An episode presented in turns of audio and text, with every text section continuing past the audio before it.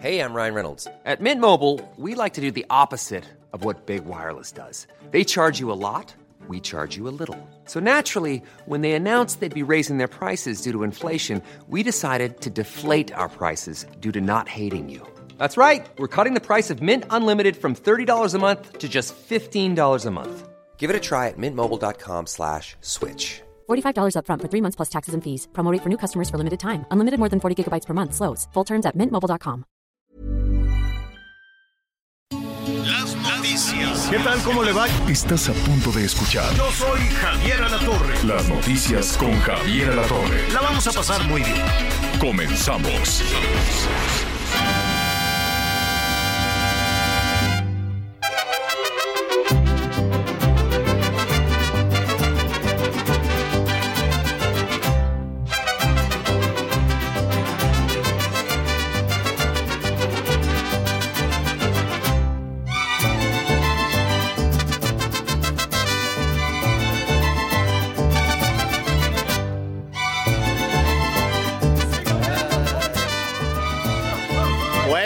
Pues ahí está.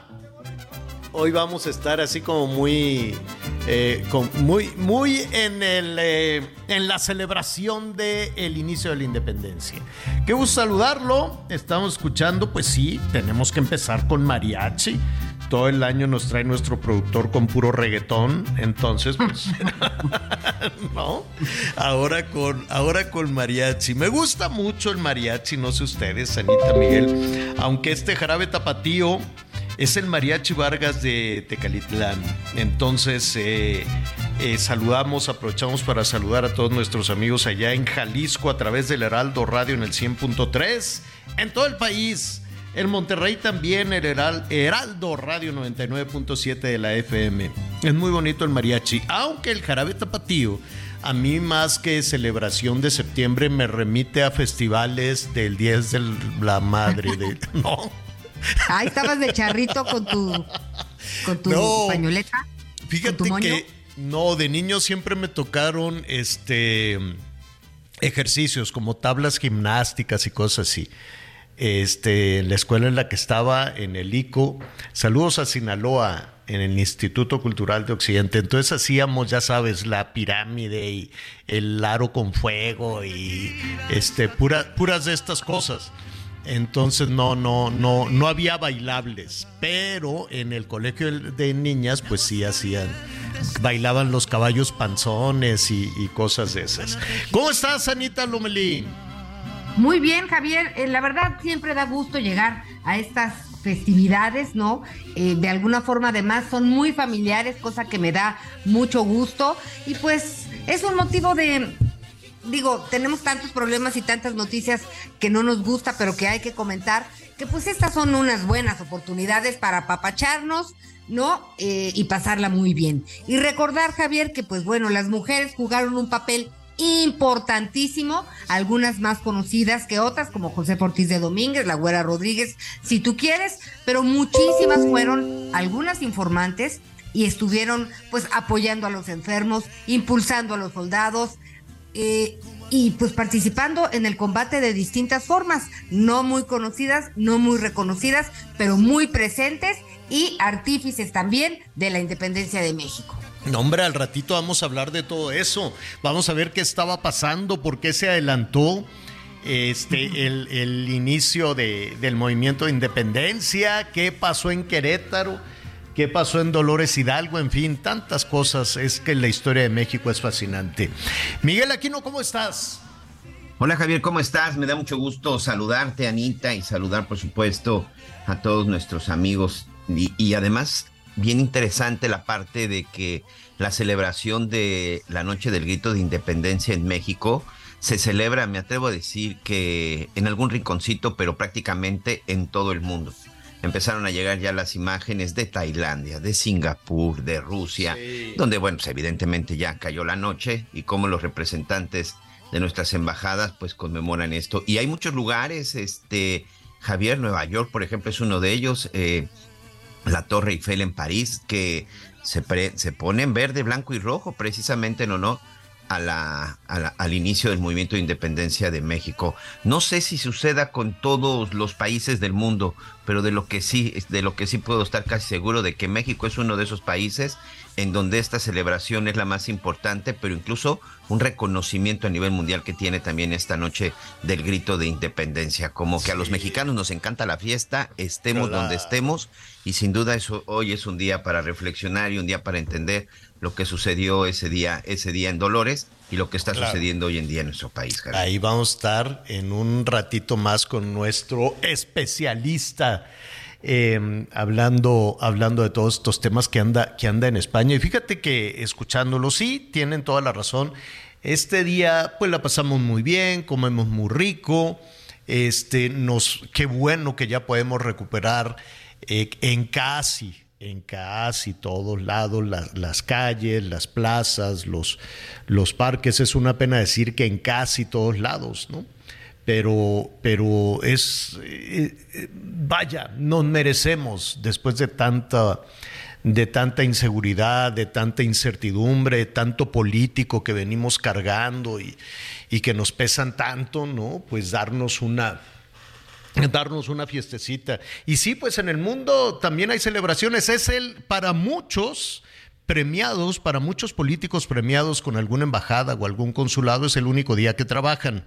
No, la verdad es que eh, nada más andan ahí, y, pues no saben hacer nada. Oye, saben. y trabajan, pues, salir a gritar y a festejar. Exacto, y, y dan un... Pobrecitos dan un discurso y ahí andan tronándose los dedos porque pues que quién va a pagar el banquete, que nos recortaron el presupuesto y cosas y cosas por el estilo. Pues eh, digo, hay algunos que sí chambean.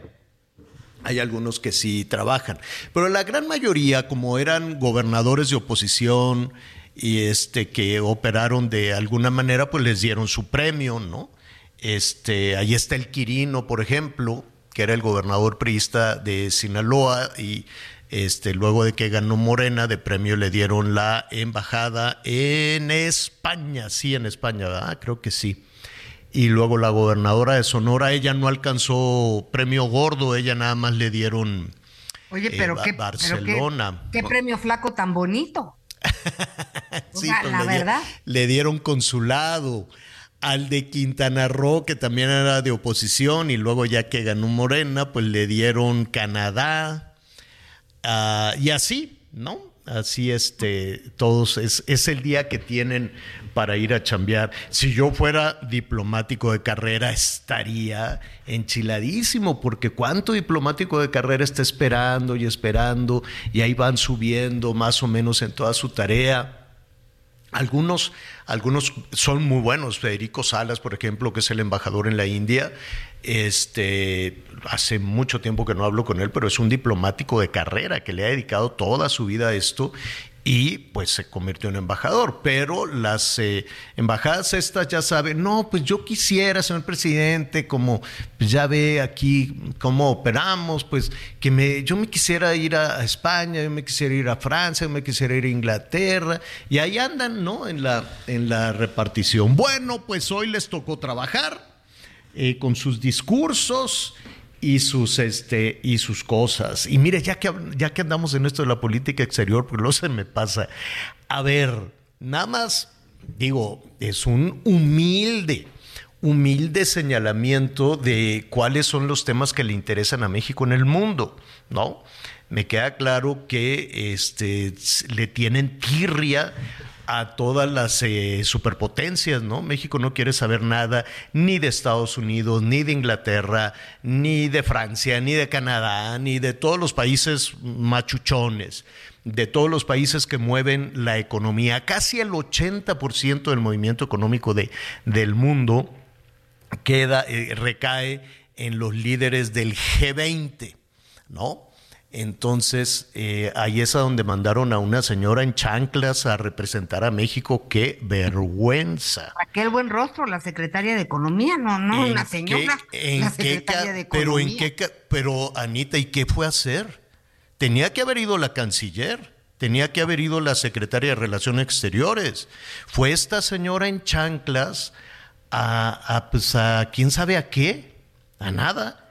A ver, son los 20 potencias del mundo. Y entonces la secretaria de Relaciones Exteriores dijo, ay, es que yo quiero ir a Santiago porque pues mi marido es de allá y mejor voy a Chile en lugar de ir a la India. Ah, bueno. Ah, bueno, elegir es renunciar. El presidente, ¿no? ¿Qué qué? ¿Decidirá ella o el presidente? Pues sí, pero ella como titular de Relaciones Exteriores tiene que asesorar y tiene que decir, presidente, si usted, si usted no va a ir, tenemos que tener una presencia de preso este, no, no, de, tener una, una, una, posición, un lugar importante. Ella, eh, nuestra nueva secretaria de Relaciones Exteriores, es muy reconocida. Ella tiene una relación personal importante en el mundo. Es una muy buena diplomática. ¿Por qué tomó esa decisión? Pues quién sabe. No sé si porque su marido es chileno, no tengo ni idea. Pero la cosa es que le, cerramos la puerta a los países ricos, a los países poderosos, al motor de la economía mundial. Dijimos, no, pues adiós, que te vaya bien, que vaya la señora de los crocs y no pasó nada. ¿Quién ocupó el lugar de América Latina? Brasil. Ahí sí, el presidente Luis Ignacio Lula da Silva dijo, de ir a Santiago de Chile a un desfile, a, unos bailables y cosas por el estilo, a ir a Delhi, a ir a la India con los líderes mundiales y tomarme la foto con ellos, pues Lula da Silva, muy listo, dijo, vámonos, con permisito, al ratito nos vemos, Boric, pero yo tengo que ir allá, ¿no? Y tomó el papel de liderazgo de América Latina que México despreció. Hoy está volando la Secretaría de Relaciones Exteriores a una reunión internacional que se llama, en lugar del G20, este es el G77. Machina, dice, ¿no? Machina. G77. Machina es el de los perdedores. Ni y, sabes quién lo convoca? Un dictador, ¿no? El, el, gobierno cubano.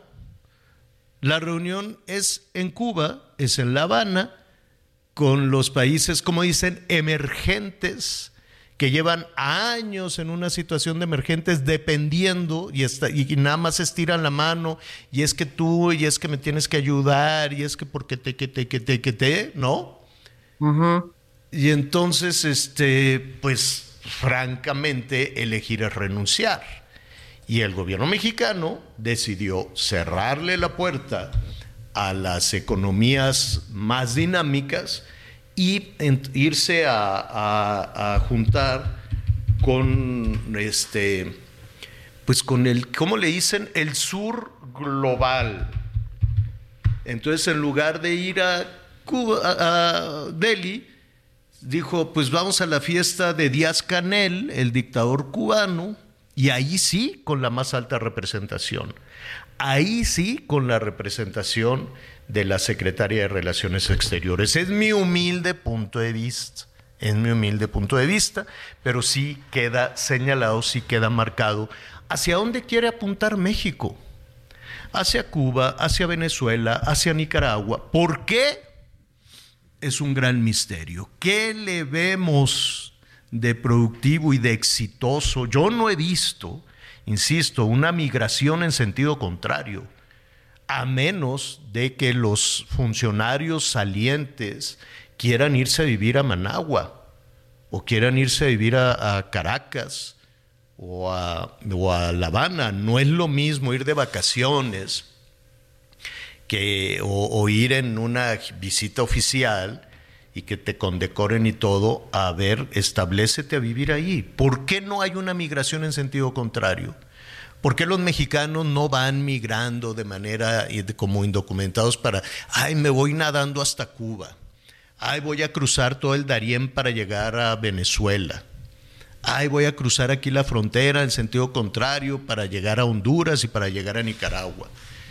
Pues porque esos países están cayéndose a pedazos. Y son los que están reunidos ahí en La Habana y ahí sí la más alta representación del gobierno mexicano. Con, con todo respeto, con todo respeto, desde luego, elegir es renunciar. Y si eso elige el gobierno mexicano, por alguna razón será, alguna puede ser que te digan es que queremos ser solidarios con los más pobres y queremos, y pues no sé, es, a ver, el ir al G20 no significa que le cierres la puerta al sur, al contrario, el, puedes ir al G20 con la representación del sur. Pero decir, es que aquí me siento más cómodo, es que aquí me siento más a gusto, tal vez, con, con, todos los, este, pues, pues con todos los que no avanzaron, históricamente no han avanzado. En fin, son, eh, ya que estábamos, que conste, ya que estábamos en el tema de las eh, celebraciones y que va a ser el día de celebración, el día de fiesta. Hoy va a haber fiesta por todos lados, casi por todos lados casi por todos lados porque, este, por ejemplo, en, me imagino que en Michoacán habrá algunos lugares donde pues se suspenda la, celebración, porque es una pena, pero eh, pues, ¿se acuerdan, Anita Miguel, hace como 15 años, puede ser? ¿De qué? Eh, nos, nos sorprendió a todos en una celebración, en una noche del grito en Morelia. Fue una cosa este, durísima porque pues estábamos trabajando, estábamos a punto de la transmisión de, del evento del Zócalo y hubo un granadazo, ¿se acuerdan? Que fue una cosa horrorosa en, en Morelia, ¿sí? En Morelia. Y pues nos sorprendió a todos hace 14, 15 años, ¿no? 15 años, señor, fue en el 2008. Fíjate, hace como... Fue en el 2000, en el 2008, sin duda, este, queda, quedó registrado como el primer atentado terrorista, por llamarle de alguna forma, en nuestro país por el crimen organizado, porque, bueno, pues fue un ataque en una, en una plaza pública, en un lugar en donde en ese momento pues estaba la celebración, y que hasta el día de hoy hay muchas dudas, ¿eh? eh pues todavía no, dicen quién fue. Fíjate que hubo, fíjate que hubo tres detenidos. ¿Te acuerdas? Sí, y fíjate que hubo tres detenidos en aquel entonces, Anita y eh, eh, Javier. El tema es que eh, fue muy rara la detención porque resulta que un día la policía recibió una llamada y les dijeron, ve a tal lado, a tal casa, y ahí vas a encontrar a los responsables de los granadazos en Morelia. Y llegaron y encontraron a tres sujetos atados que supuestamente eran integrantes de los Zetas les digo porque el caso me tocó como reportero en la todavía en la Procuraduría General de la República. Yo incluso entrevisté a uno de ellos y me decía, yo ese día estuve con mi familia y ellos aseguraban que no, es más, que ni siquiera se conocían, que se conocían entre ellos. Siempre fue, hasta el día de hoy existe la duda si ellos fueron los responsables o no de haber lanzado aquellas granadas en pleno, en plena plaza cívica de Morelia la noche del 15 de septiembre, pero sucedió como los de Matamoros también, que les llamaron a la policía y les dijeron, ya detuvimos a los que secuestraron y mataron a los norteamericanos. Lo mismo sucedió hace 15 años. La policía recibió una llamada y le dijo, vas a tal lado y ahí vas a encontrar ya amarrados y con la y con su confesión firmada de los que lanzaron las granadas de Morelia. Hace 15 años fue eso. Y fue una sacudida enorme o sea, era, era algo lo nunca visto y nos llenó de incertidumbre. Y bueno, fue, fue terrible. Y hoy, 15 años después, pues estamos viendo que en, en, este, en Chiapas, ¿quién iba a pensar que Chiapas, que era este destino, desde luego, para saludos a nuestros amigos que nos sintonizan allá en Tuxtla, ojalá eh, se pueda desarrollar la celebración del 15 allá en Tuxtla con toda tranquilidad, pero hay muchas localidades donde pues la gente, qué pena, pero no va a salir a la calle. Y lo mismo en algunas localidades de Guerrero y lo mismo en algunas localidades de, Michoacán. Yo después de, los drones en Apatzingán y, y ahí en La Ruana, ¿tú crees que la gente va a querer salir a celebrar? Qué pena, qué, qué terrible situación, las amenazas a los cantantes, en fin, es un asunto afortunadamente. En la gran mayoría del país habrá celebraciones, habrá conciertos, habrá este pues la gente se va a reunir en los parques en las plazas pero no deja de ser triste que eh, tener en este momento en algunos lugares del país situaciones donde la gente se la piensa para ir no 12 municipios en todo el país, Javier. Chiapas es el que tiene más. Chiapas, Guerrero, Oaxaca, Michoacán e Hidalgo son los, son los estados que reportaron que en sus municipios se decidió cancelar la celebración del 15 y 16 de septiembre por la ola de violencia y por el tema de la seguridad.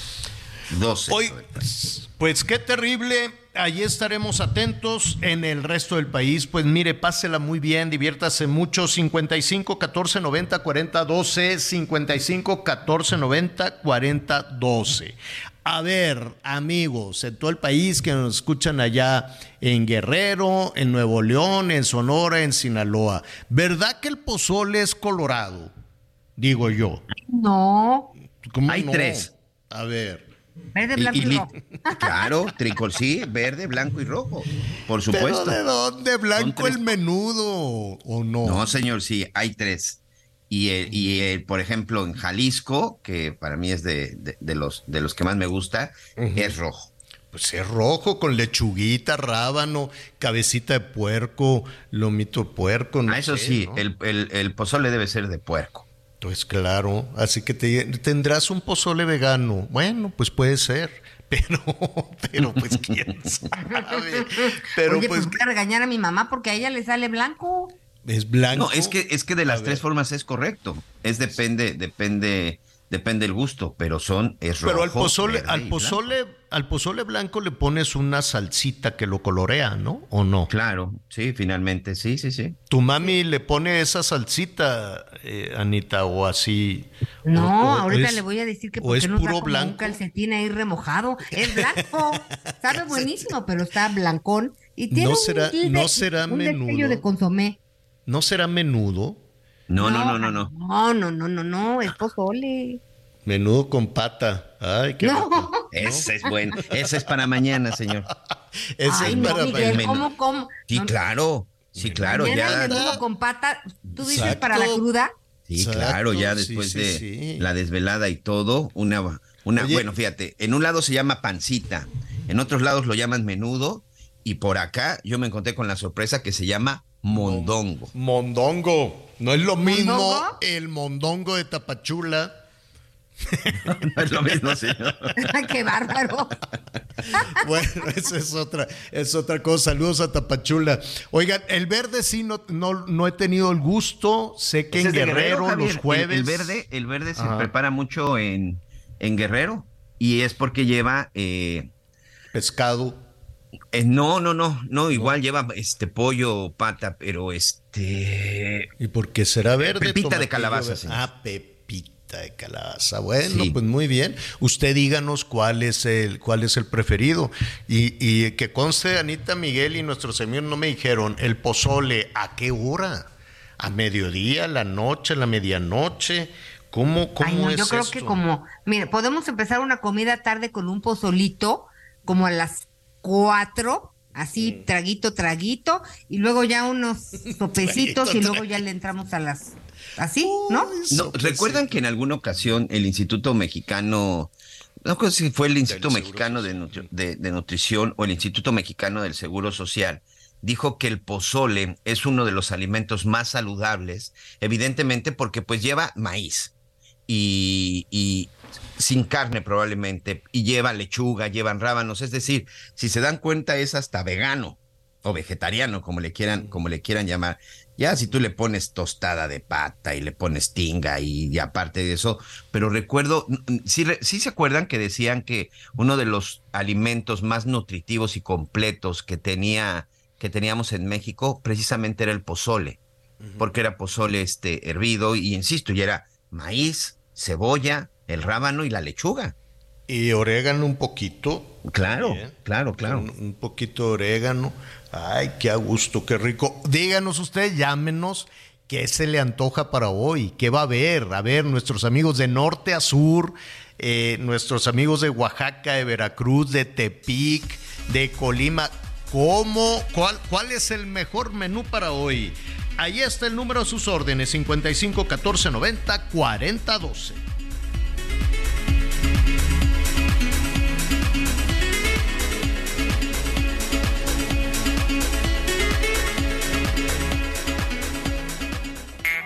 QX60, un Infinity completamente renovado y con 36 meses sin intereses o bono flexible.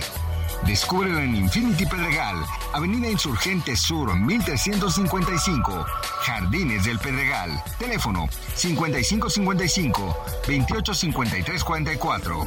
Válido del primero al 30 de septiembre. CAT promedio 10.8% sin IVA para fines informativos. Consulta www.infinity.mx diagonal promociones.html. Conéctate con Javier a través de Twitter, arroba javier-alatón. Sigue con nosotros. Volvemos con más noticias. Antes que los demás.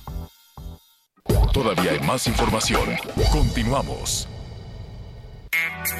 Infinity QX80, nuestro SUV más lujoso, con 36 meses sin intereses o bono flexible. Descúbrelo en Infinity Polanco, Calzada General Mariano Escobedo 476, Anzures. Teléfono 5590-357748. Válido del primero al 30 de septiembre. Cat promedio 10.8% sin IVA para fines informativos. Consulta www.infinity.mx diagonal promociones.html. Las noticias en resumen. La Fiscalía de Puebla emitió siete alertas migratorias contra los jóvenes implicados en la agresión contra Ernesto Calderón el pasado fin de semana. De acuerdo con la dependencia, los responsables ya fueron identificados y ya que realizaron una serie de cateos como parte de la investigación. En Tamaulipas, 12 policías estatales fueron declarados culpables por la masacre de 19 personas en Camargo en enero de 2021. Fueron condenados por homicidio, por abuso de autoridad y por delitos cometidos en el desempeño de funciones administrativas. La Fiscalía de la Ciudad de México informó que un juez vinculó a proceso a Joel N., Ministerio Público de Morelos. Esto por contribuir a desacreditar el feminicidio de Ariadna Fernanda, quien apareció sin vida en una carretera de Tepozotlán. Hoy el dólar se compra en 16 pesos con 59 centavos y se vende en 17 con 51. Descubre el soporte ideal para un sueño saludable toda la noche. Te mereces un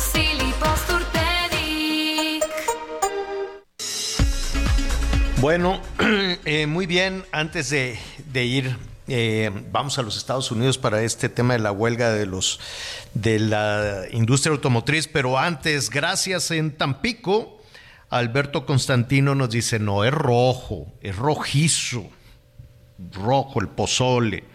Pero Anita, creo que tienes votos a favor, fíjate, nos están diciendo em, desde Guerrero, Leonel Herrera, buenos días, el pozole blanco es de Guerrero, lo acompañan con carnita de puerco, chicharrón, lechuga, rabanitos y aguacate. Y saludos a San Francisco, California. Saludos allá en Estados Unidos porque nuestro amigo Eleazar Ramos dice que también que el pozole blanco, mira tú, nos vas ganando Anita. No, pero les tengo una buenísima. Pues este Hola Javier, Anita y Miguelón, mira, dice... Bueno, sí. Ahorita, no, ahorita termino lo de San Francisco, dime tú. Creí que acabaste. No, no, no, adelante. Decía, en Nayarit se prepara el pozole de camarón. En Chihuahua se, se cocina un pozole de maíz con cueritos de cerdo y cilantro. En Baja California Sur tienen un pozole de espinazo de puerco con chile pasilla. Muy bien. Muy bien, para que veas todas las variedades de la cocina mexicana. Saludos a, nuestros amigos que nos sintonizan allá en los Estados Unidos. Nos decía Eleazar Ramos en California. Dice que eh, al pozole blanco, yo creo que él es de Guerrero, pero vive ahorita por allá.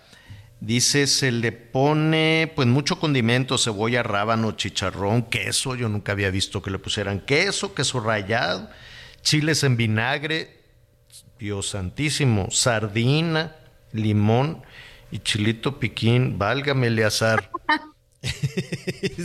Está bien, pero si sabe bueno, pues sabrá bueno.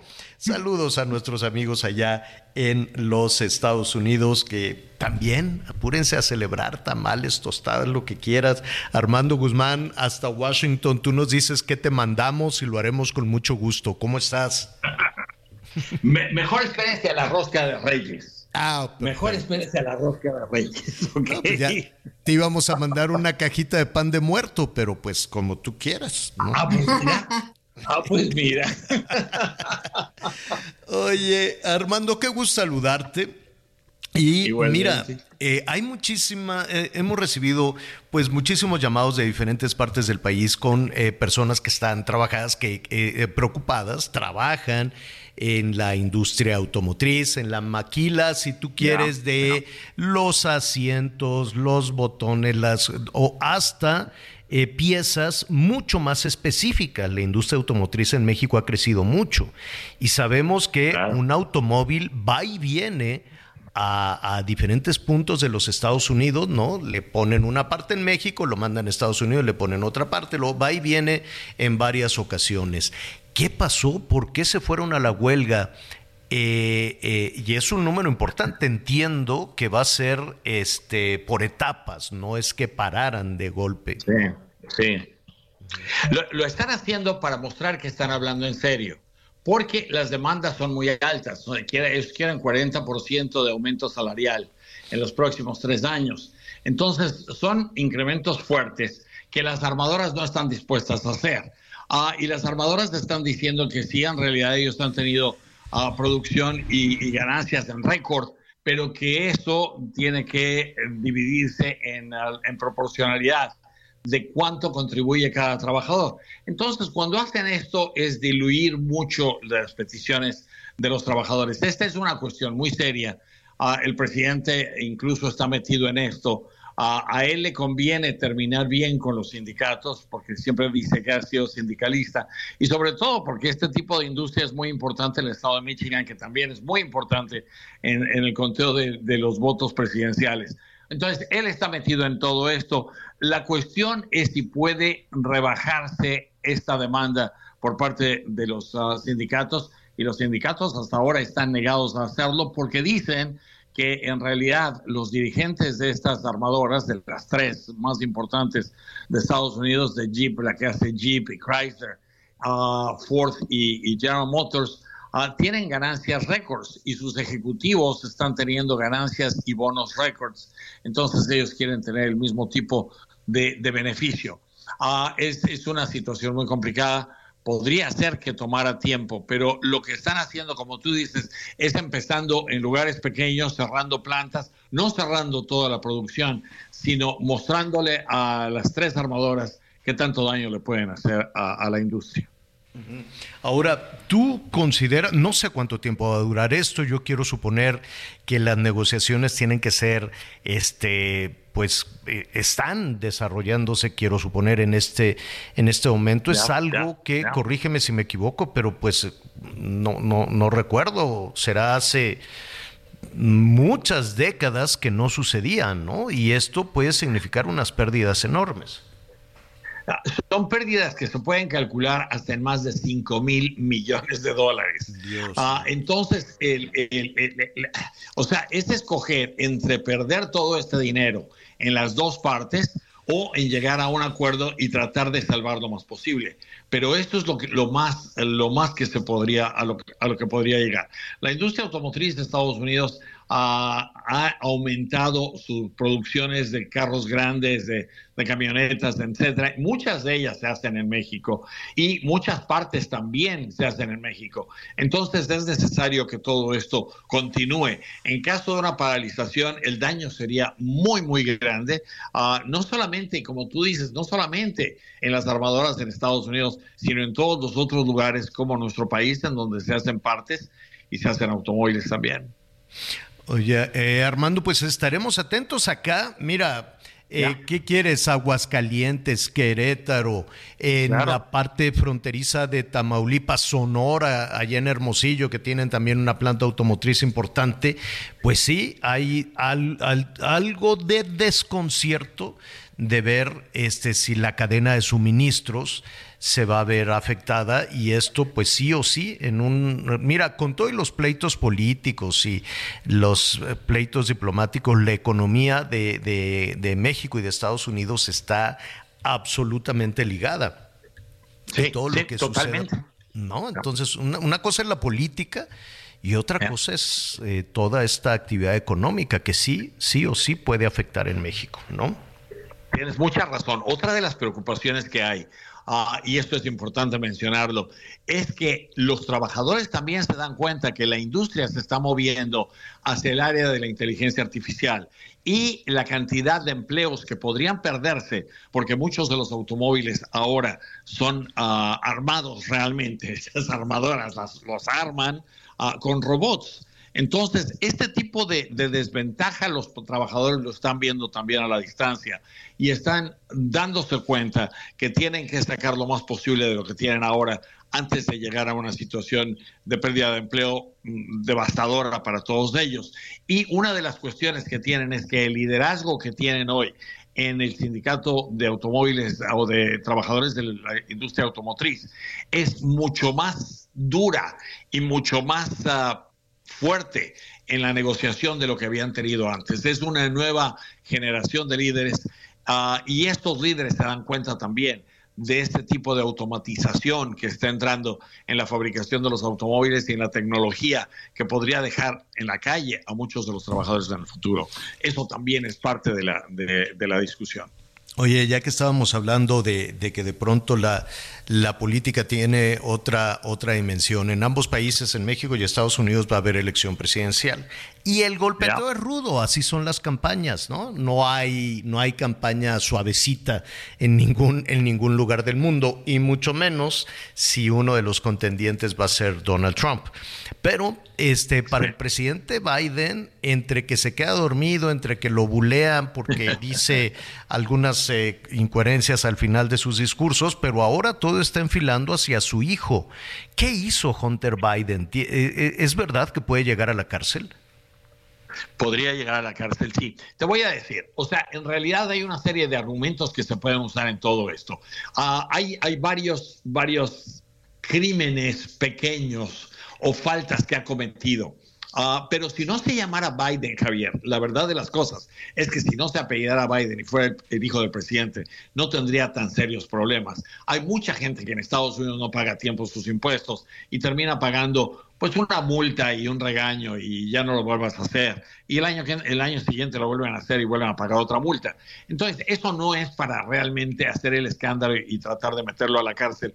Y esos eran dos de los cargos más importantes que tenía. El tercero, que parecía no ser muy importante, es por el hecho de que él compró un arma de fuego, uh, una pistola Colt Cobra 38 especial, en octubre del 2018 y esta, esta pistola la compró mientras él estaba siendo tratado para una adicción a las drogas. Entre otras, tiene varias adicciones. Lo más seria era crack, cocaína en crack. Y entonces, al, al, comprar un arma, tú tienes que llenar una serie de formularios federales.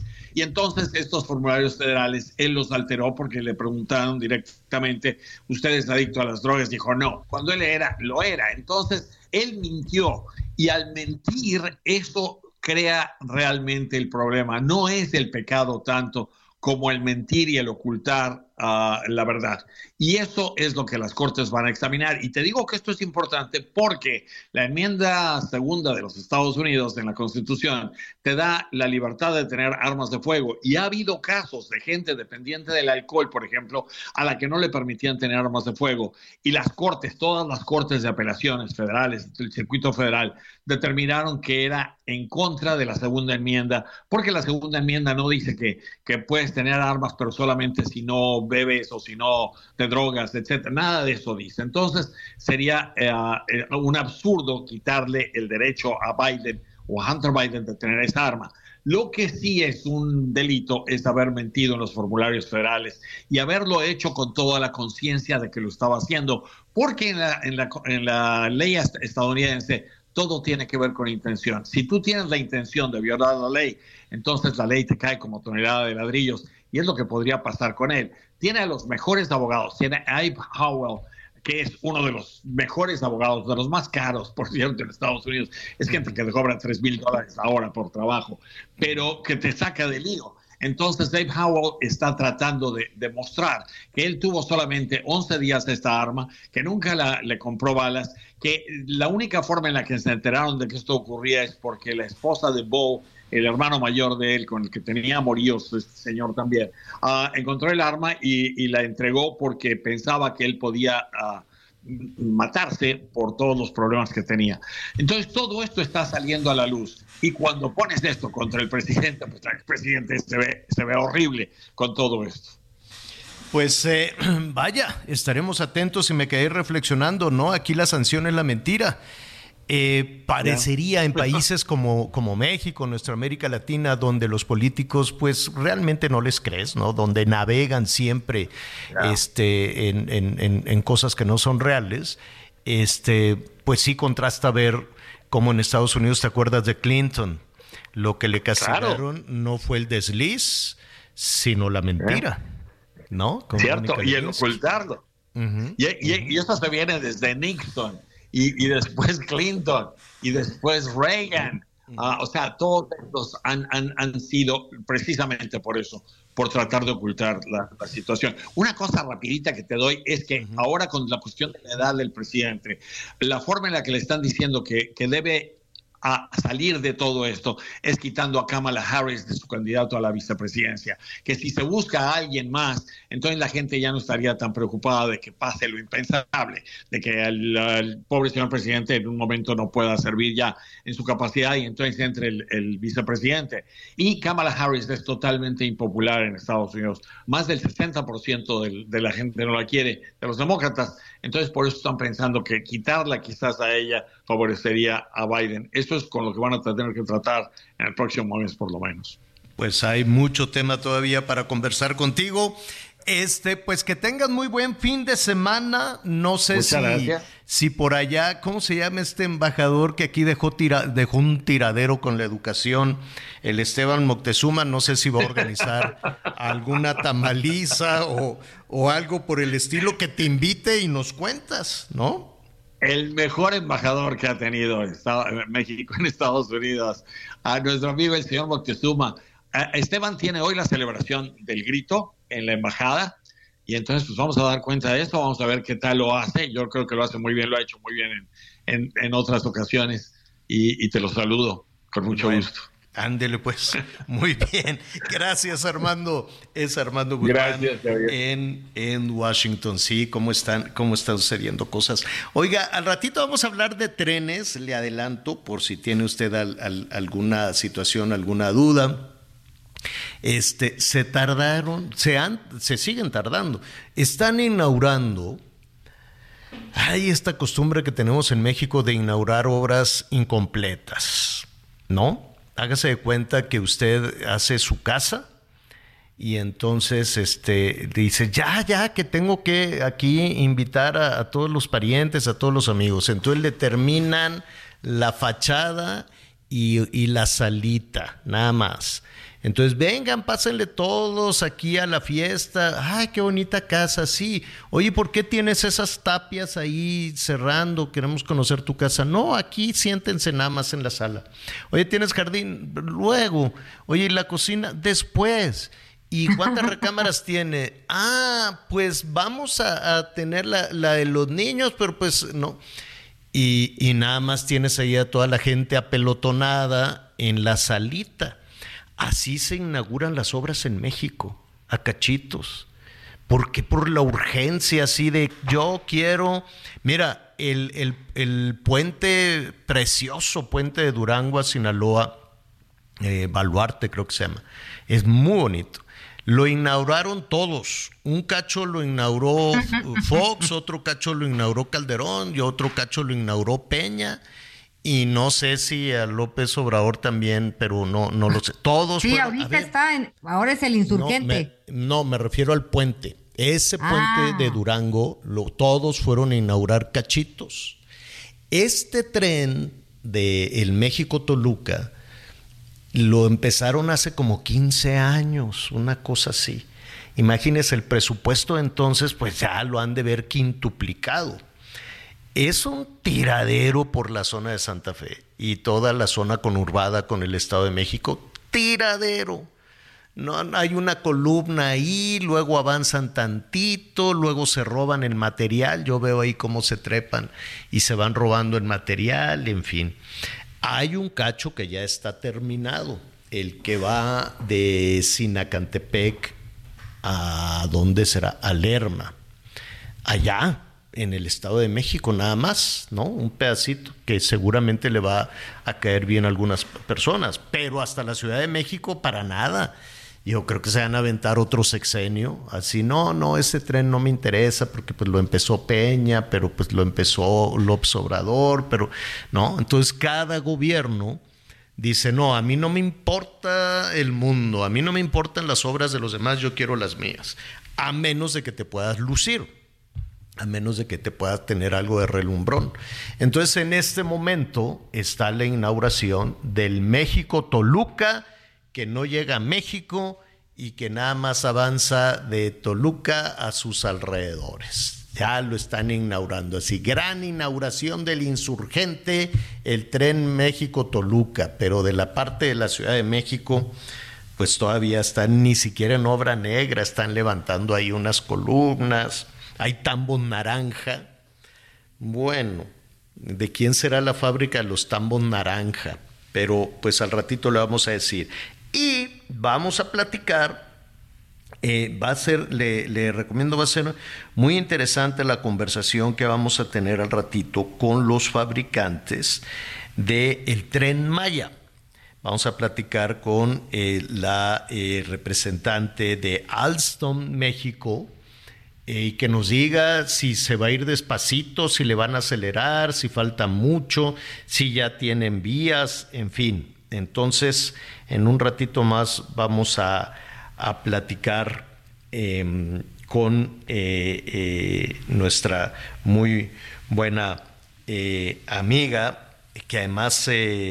Maite Ramos, con, con Maite Ramos, la directora general de Alstom y no están ustedes para saberlo ni yo para contarlo, pero la muy querida esposa tiene una familia tan bonita, Maite. Este, y saludos a Jorge Zarza, están casados, Jorge y Maite. Yo decía, pues con razón Jorge llegaba a las juntas y sabía todo.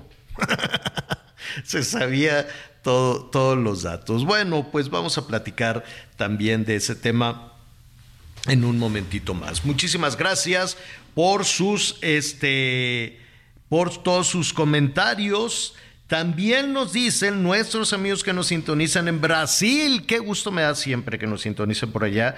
Tenemos pozole, fíjate, está rico. Dice, nosotros tenemos un pozole también blanco. Anita, sigue ganando tu pozole. Pero en Brasil dicen, eh, tiene coco y leche condensada. Ah, qué rico, es como un postre. Es un pozole con coco y leche condensada, se toma en las fiestas de San Antonio, San Juan y se llama canjica. Canjica, se me antojó probar la canjica, ¿no? Es supongo que tiene maíz, coco, lechita condensada, este, no sé si es caldoso, frío, caliente, pues que nos digan pero pues sí, no es salado, no trae chiles ni cosas, es más como, es más como un postre. Y está también, está también muy interesante. Oiga, y rápidamente, bueno, ay Dios santo, pues es que van apareciendo tantas, tantas cosas. Hoy estaba revisando en X, no sé, Anita Miguel, estaba viendo a, nuestro, nuestro amigo que es muy activo también ahí en, en, eh, en Twitter, este Mario Di Constanzo. Le enviamos un saludo a Mario Di Constanzo. Y yo dije, ¿cómo? Ya ven que no tenemos avión presidencial, el gobierno mexicano no tiene avión. Primero iban a viajar en líneas comerciales, pero pues cruzar por los aeropuertos es, es complicado. Yo creo que el jefe del Ejecutivo, que el presidente de la República debe de, como, tener un, un avión que garantice su seguridad, ¿no? que garantice sus traslados.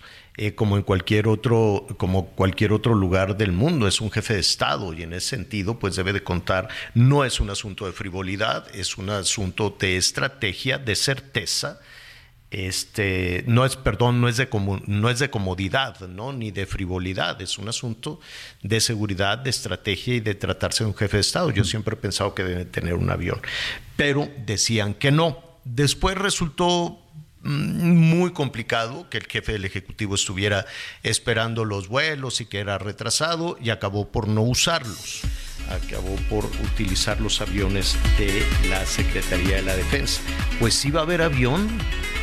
Hay un presupuesto para la compra de un avión presidencial. Se lo voy a contar un ratito más.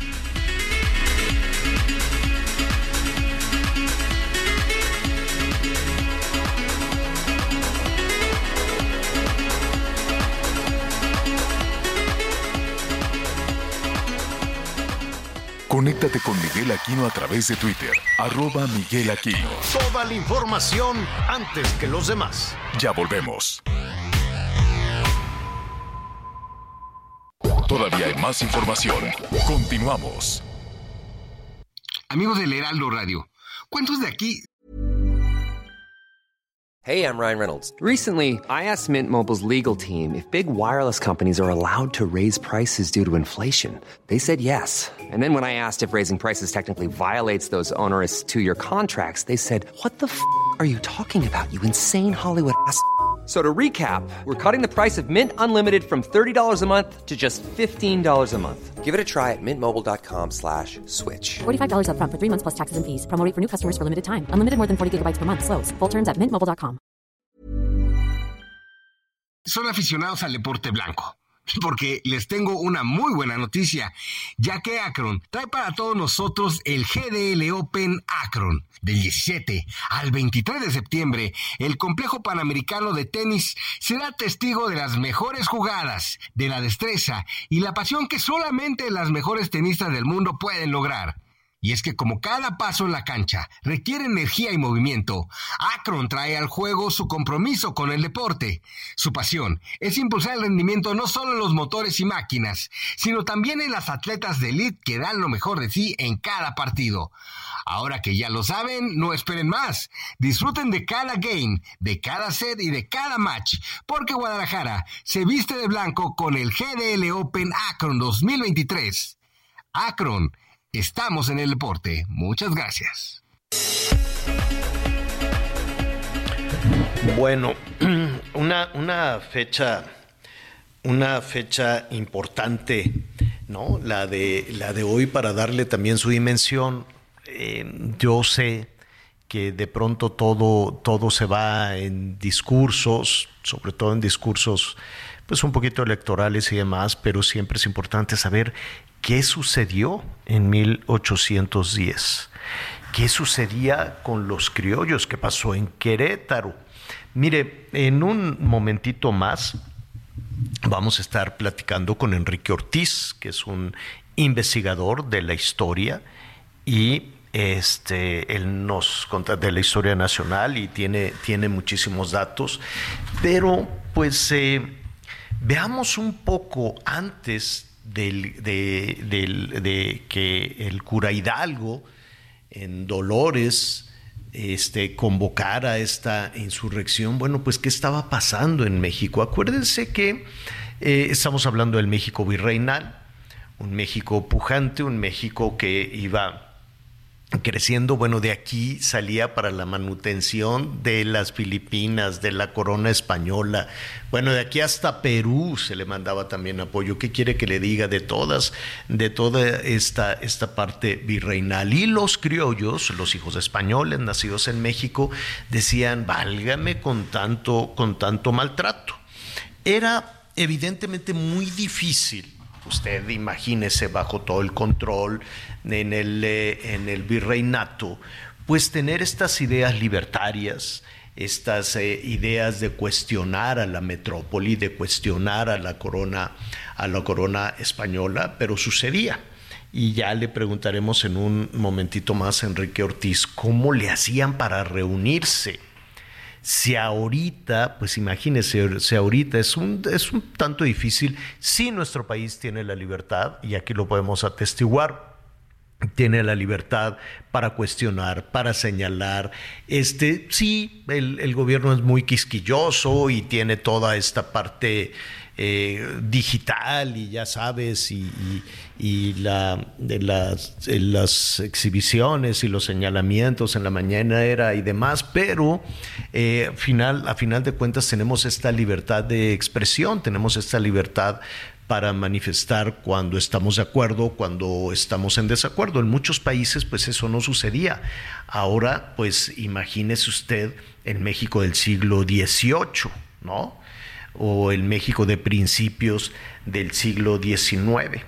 Y entonces en, una casa de Querétaro donde vivía el corregidor, el corregidor pues era un cargo que eh, ostentaba Miguel Domínguez, el esposo de Josefa, de Josefa Ortiz de Domínguez, este, era un encargo que le dio a, su vez el corregidor en turno, ¿no? Y entonces era, pues hágase de cuenta, la autoridad en Querétaro, bueno, pues doña Josefa, eh, organizaba esta, decía, vamos a juntarnos a tomar el chocolate. Ah, muy bien, ¿en dónde? Pues aquí vénganse a la casa. Y entonces doña Josefa organizaba y decía, pues son unas tertulias literarias y nos ponemos a hablar de, de, la gente, de cualquier otra cosa y nada. Empezaban con todas estas ideas modernas, generosas, libertarias, y ahí es de alguna manera donde comenzó a gestarse la posibilidad de una vida independiente. El que sabe de todo esto es Enrique Ortiz, investigador, historiador, divulgador cultural, a quien me da mucho gusto saludar, que ahorita pues andas, eh, quiero suponer que todavía en medio de la celebración, Enrique, estás en España, ¿cómo te va? Hola Javier, ¿cómo estás? Ando aquí en Córdoba, en Córdoba, España. ¿Y qué, y, qué tal eh, tuvieron oportunidad de alguna celebración? Yo creí que te había invitado el Quirino, el embajador, pero eso fue en Madrid. Sí, es que sí, acá en Córdoba es una ciudad no tan grande, entonces no hay consulado que yo sepa, eh, ni tampoco embajada. Entonces, pero bueno, es una ciudad hermosísima. Sí, sí, claro, y llena, y llena de mucha historia que después vino este también eh, lo podemos atestiguar de muchísimas formas en esta convergencia cultural en nuestro país. Pero eso va a ser otro, eso va a ser otro tema, ¿no? De la, de la herencia árabe que vía España llegó también hacia México. Pero dinos algo, Enrique, ¿qué pasaba o qué pasó unos días previos a que el cura Miguel Hidalgo hiciera este levantamiento. ¿Qué estaba pasando en Querétaro? ¿Qué estaba pasando en la casa del corregidor y Josefa Ortiz? Pues que fue descubierta la conspiración de Querétaro, Javier. Fue descubierta días antes del 15, del 16, y el primero en caer, pues fueron los, bueno, fueron los hermanos eh, Epigmenio y Emeterio González, eh, criollos que tenían su tienda, una especie de tienda de abarrotes en lo que era Querétaro. Y ellos son los primeros en caer porque ellos hacían acopio de armas, de pólvora, de lanzas, de machetes.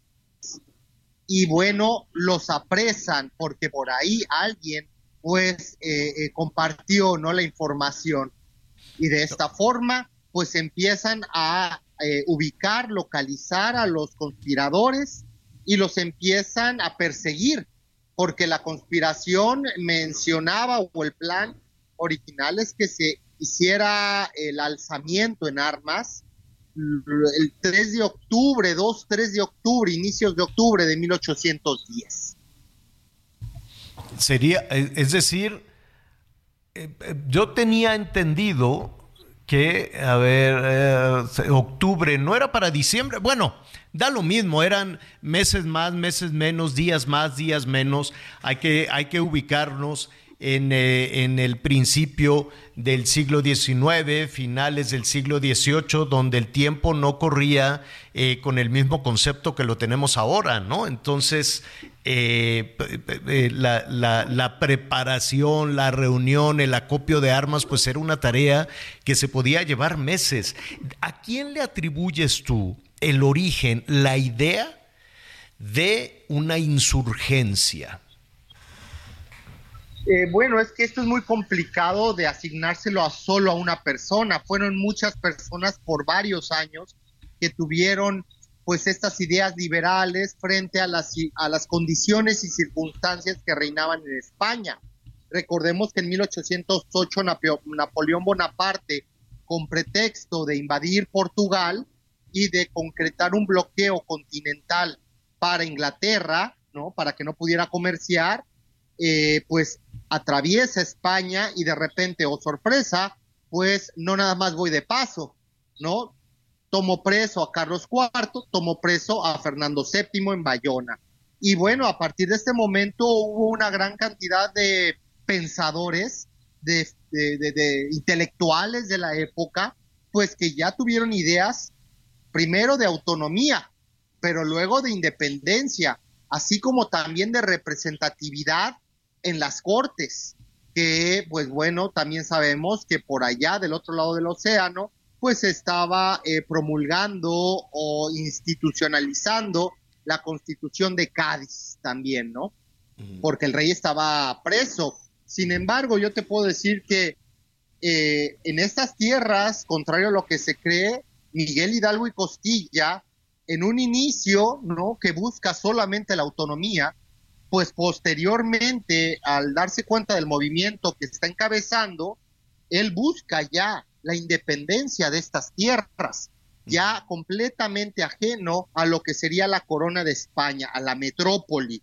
Eh, hay documentos donde él, pues por ejemplo, él abuele la eh, a la esclavitud, por ponerte un ejemplo, y también diciendo que aquí en estas tierras todos van a tener los mismos derechos no, no como la constitución de Cádiz que afirmaba que las personas de origen africano, afrodescendientes, no iban a tener los mismos derechos. Claro, claro.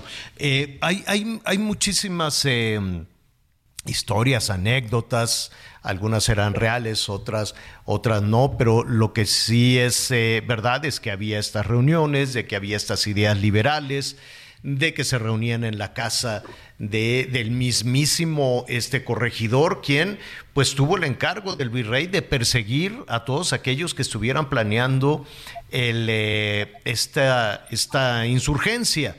Y pues imagínate qué brete para, este, para el corregidor Domínguez, para Miguel Domínguez, enterarse que su esposa este, pues andaba en estos trajines ¿Es verdad que le encerró y que, con el, que con el zapatito así mandó unas señales para que le avisaran a Hidalgo que los habían descubierto o eso ya es un aderezo de la historia? Pues bueno, mira, la realidad es que tanto Josefa como su esposo, el corregidor de Querétaro, Miguel Domínguez, los dos estaban involucrados en la conspiración. Obviamente ah. que como son descubiertos antes de tiempo, eh, la conspiración es descubierta, pues eh, Miguel Domínguez se ven aprieto. Y entonces, pues él decide, bueno, él tiene que tomar decisiones, ¿no? Y decir, pues yo eh, encabezo la insurgencia, me bueno, eh, formo parte de las filas insurgentes con Allende, Ignacio Allende y con Miguel Hidalgo, entre muchos otros, Aldama Basolo, o me hago el malentendido ¿no? Y yo sigo siendo leal como un funcionario de la corona española. Eh, y bueno, él que decide, la segunda opción, su esposa, que es de armas tomar, ella, ella no está muy segura de esta decisión y ella decide continuar apoyando el movimiento insurgente. Y por esa razón, para que no fuera a ser algo imprudente decir algo que inculpara directamente tanto a ella, a su familia y al propio Miguel, pues la encierra, la encierra. Y sí, de alguna otra forma, Javier, no sé si con el tacón, no sé si por la el cerrojo de la puerta, a gritos, si entre, entre las maderas del piso, no lo sé.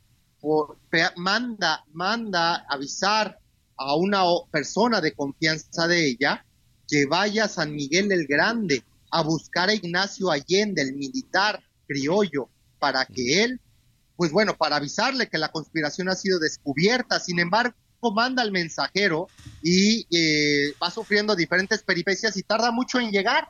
Y cuando llega a San Miguel el Grande, descubre que Ignacio Allende no está ahí. Él está en Dolores, en la casa del diezmo, en Guanajuato, durmiendo bajo el mismo techo, pues donde vivía Miguel Hidalgo y Costilla, con las dos hijas que tuvo de, de, de esta mujer llamada Josefa, ¿no? Imaginemos esto. Y ahí mm. llega entonces, pero sí se encuentra Aldama, lo busca en San Miguel, otro militar. Y ellos dos corriendo llegan, llegan a Dolores, tocan la puerta de la casa del diezmo y pues despiertan al párroco y al militar Allende y les dan la noticia de que ha sido descubierta la conspiración. Y antes que nada, a la mitad de la noche, Miguel Hidalgo dice, pues vamos a ver caballeros, vamos a sentarnos, pero antes mando a hacer preparar chocolate caliente, ¿no? Como para tranquilizarnos y pensar bien las cosas, ¿no? Y así, con una taza de chocolate caliente, cuando los, estos dos eh, militares criollos, Aldama, Allende, flaquean, eh, ellos dicen, tenemos que irnos a San Antonio Béjar porque no podemos hacer nada, ¿verdad?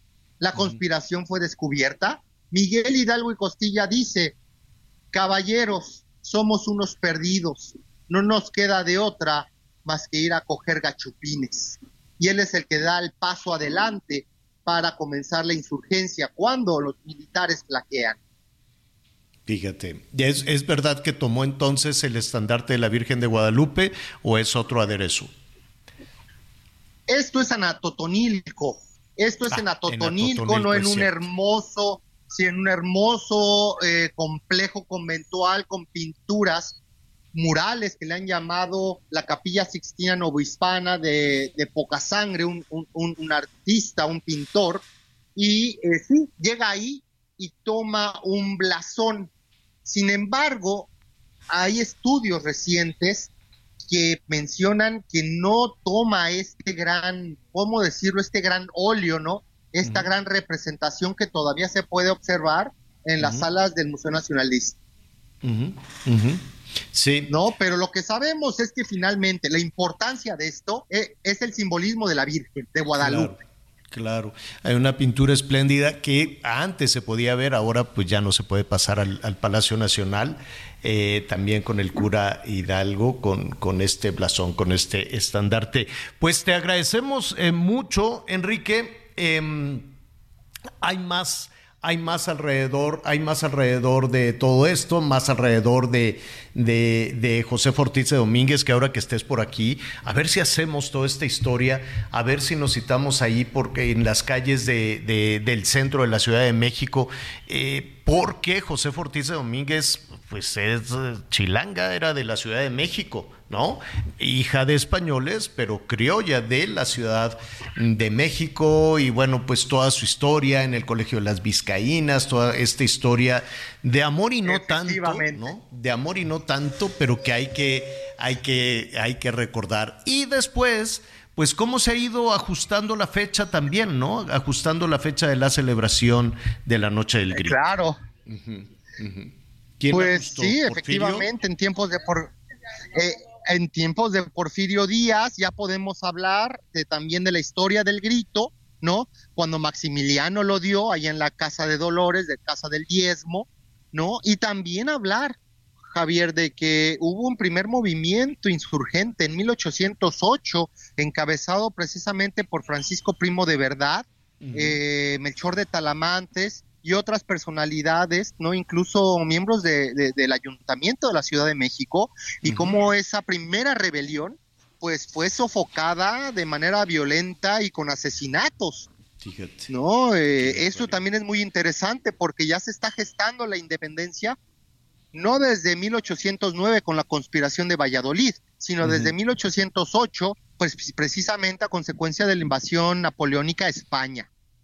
Cuántas datos, cuántas aristas, cuánta historia. Enrique, te agradecemos. Este, pues celebra en Córdoba, no sé si por ahí eh, un trompo, unos, unas chaguarmas, unos tacos árabes o algo, algo lo más cercano a la comida mexicana para que puedas celebrar. Sí, sí, sí, no sabes cómo se me antoja un pozole por acá, un chile en hogada o un mole poblano, unas chalupitas pero Bueno. acá pura paella, Claro. morcilla y todo esto. Pues ya te estaremos convocando, nos contarás tu viaje nos y, y también será muy interesante hablar de la herencia árabe en nuestra cultura, la herencia árabe en México, que la podemos ver en todo, absolutamente, desde la arquitectura, la gastronomía, el idioma, las, en fin, tanto, tanto que, que- que estás descubriendo ahí en Córdoba y que esperemos que nos compartas. Gracias, Enrique. Un abrazo, Javier, y feliz 15 de septiembre. Gracias, A, ti y a todos los que nos igualmente. escuchan. Igualmente, gracias. Está allá en España y es fascinante la vida de José Ortiz. ¿eh? Dicen, pues ya se me fue el tiempo que también que ella era novia de Allende. Dicen, dicen, pues ya ve. Entonces, este, no, pues sí, y ella pues estaba en un orfanato, fíjate. Ahí en eh, es que el colegio de las Vizcaínas era, era más o menos como un orfanato. A ella se le murió el papá primero, luego la mamá, pero eran pudientes, tenían su dinero y tenía hermanas mayores que manejaban, manejaron muy bien, muy bien el dinero. Le dijeron, pues ni modo, Josefita, te vas aquí al, al- al- al colegio de las Vizcaínas la buleaban un poquito, en fin, y que nada, pues llegaban algunos benefactores del colegio, ¿no? Llegaban algunos, pues, ricachones de la época, algunos funcionarios del virreinato, pues que les los invitaban a tomar el café y las niñas tocaban el piano, cantaban, lo que fuera, ahí en el colegio de las Vizcaínas. Y entonces, muy listo, eh, el, eh, Miguel Domínguez dijo, mira esta muchachita, muy jovencita, dijo, pues se ve guapa. Entonces pidió permiso ahí en el, en el, a la, pues la directora o, o- o no tengo el cargo del colegio de las Vizcaínas, dijo, oiga, ¿puedo visitar a la señorita Josefa? Este, porque tengo muy buenas intenciones para con ella. Bueno, entonces pues la visitaba y Josefita dijo, bueno, pues ok, y le dijo, oye, pues no te- nos casamos. Bueno, pues ándale, nos casamos. Y así salió del colegio las Vizcaínas, jovencita, jovencita. Luego tuvo un chorro de hijos, así un, un- un- un hilo, ¿no? Un montón de hijos allá en Querétaro. Y dicen que en el camino, pues, quién sabe, que se ¿Eh? enamoró de, de Allende. Este, y pues vaya, esa es otra historia que ya estaremos ahí también platicando. Hay algunos historiadores que vamos a invitar también para que nos hablen. Diez hijos tuvo, se supone. Sí, sí, sí, por eso. Híjole. Un, un- un hilo. Qué bárbara. Un hilo, un hilo. Pues no había Se tele ni nada. Ay, Anita, pues es que se casó muy jovencita, pero pues le daba tiempo. Ahora, cuando invitaban al chocolate, ¿no cree usted que era así como la sala con el sofá y, y- pásele? No, fíjate que eran como sillas, el mobiliario virreinal, pues eran una especie de sillas y unos cojines grandotototes, unos cojines donde pues las, las señoritas, las señoras se sentaban en estos cojines, los señores un poco de pie o en silla, pero no había tantos muebles, hazte de cuenta unos cojines cuadrados con unas borlas en cada esquina. Y ahí se sentaba la gente a tomar el café, el té, el chocolate, el té, lo que fuera. No era muy cómodo así echarse para atrás y cruzar la pierna. Ya eso es una, ya esa es una novedad, ¿no? Eso, eso no existía. Porque los vestidones tan ampones no les daba para, para acomodarse en una silla y no había que el sofá, el sillón. Entonces se sentaban así casi al ras del piso qué incomodidad. Así eran las tertulias. Había cojines como muy grandes, ¿no? Como de un metro, ¿no? Este, o poquito menos, muy adornados, con telas muy ricas. Y entonces así ya acomodaban el vestidón. Pero este, ya el sentarse en el sofá con la pierna cruzada y el cigarro en la mano, ya es una, ya es una modernidad, ¿eh? Eso no, eso no, no, no, no había. Pero, ¿sabes en dónde pueden ver? En el Franz Mayer, allá en la Ciudad de México, por ahí enfrente de la Alameda, hay representaciones de algunas eh, eh, vi- vivienda, muebles del estilo virreinal, lo que había en los palacios de la Ciudad de México o de Querétaro o de Jalisco, de diferentes partes de Guanajuato, que ni se diga.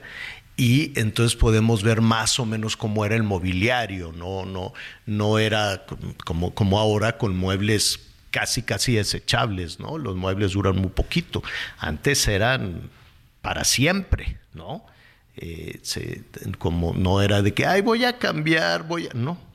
Y no tenían tanta, tanta cosa más allá de sillas, cojines, las cocinas relativamente pequeñas y pues el, chocolate para planear la insurgencia. Vamos a hacer una pausa y volvemos de inmediato.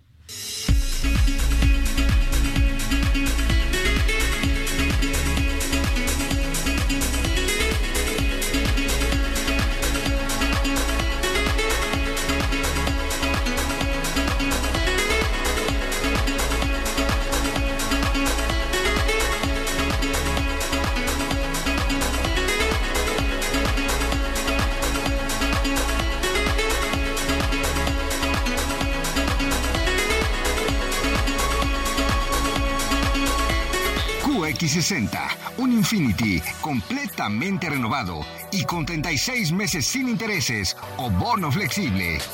Descúbrelo en Infinity Pedregal, Avenida Insurgente Sur 1355, Jardines del Pedregal. Teléfono 5555 285344.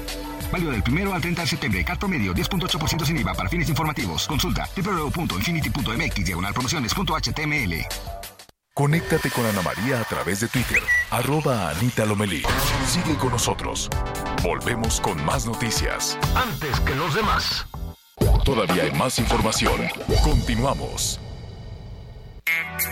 Infinity QX80, nuestro SUV más lujoso, con 36 meses sin intereses o bono flexible.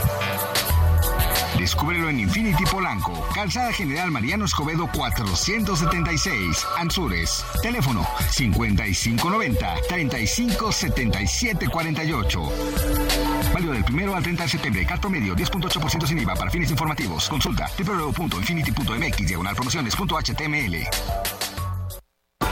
Las noticias en resumen. El Banco de México informó que el calor extremo que se ha registrado en el país ha tenido un impacto significativo en el costo de algunos alimentos. Según datos recuperados en septiembre de 2022, las ondas de calor provocaron un aumento del 0.43% en el índice de precios de frutas y verduras a nivel nacional. El Instituto Nacional de Migración rescató a 350 migrantes de Guatemala, Ecuador, Honduras y El Salvador, hacinados y deshidratados en la caja de un tráiler. La unidad fue ubicada entre los municipios de Córdoba y Coatzacoalcos en Veracruz. La Secretaría de Infraestructura, Comunicaciones y Transportes dio a conocer que eliminaron el cobro por el uso de las rampas de emergencia para frenado en todas las carreteras federales. Informó también que se creará el sistema informático de registro de servicios que dará transparencia y certeza jurídica en el rescate de vehículos de autotransporte federal y particulares por medio de grúas. El Aeropuerto Internacional de la Ciudad de México informó que de las 9.15 a las 13.30 horas del sábado 16 de septiembre de 2023 suspenderá despegues y aterrizajes por el desfile militar aéreo de la Independencia. Consiéntete con la maestría y calidad milimétrica de nuestros sistemas de descanso. Te mereces un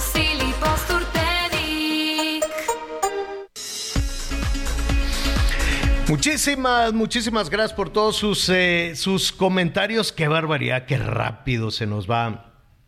Se nos va el tiempo. Ya le estábamos platicando que eh, hoy por la mañana hubo, una.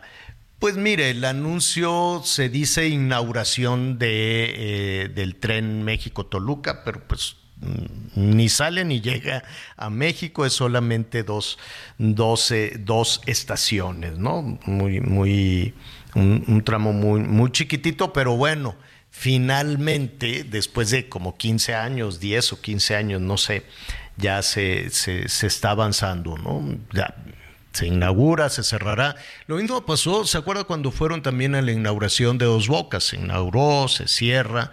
Este, ahora, esto no es una cosa privativa de esta administración, ha sucedido este, en, en muchísimas, en muchísimas ocasiones. Yo sé que las obras de ese tamaño pues requieren también este, pues imagínate quien le empezó, dice, no, pues la quiero inaugurar yo.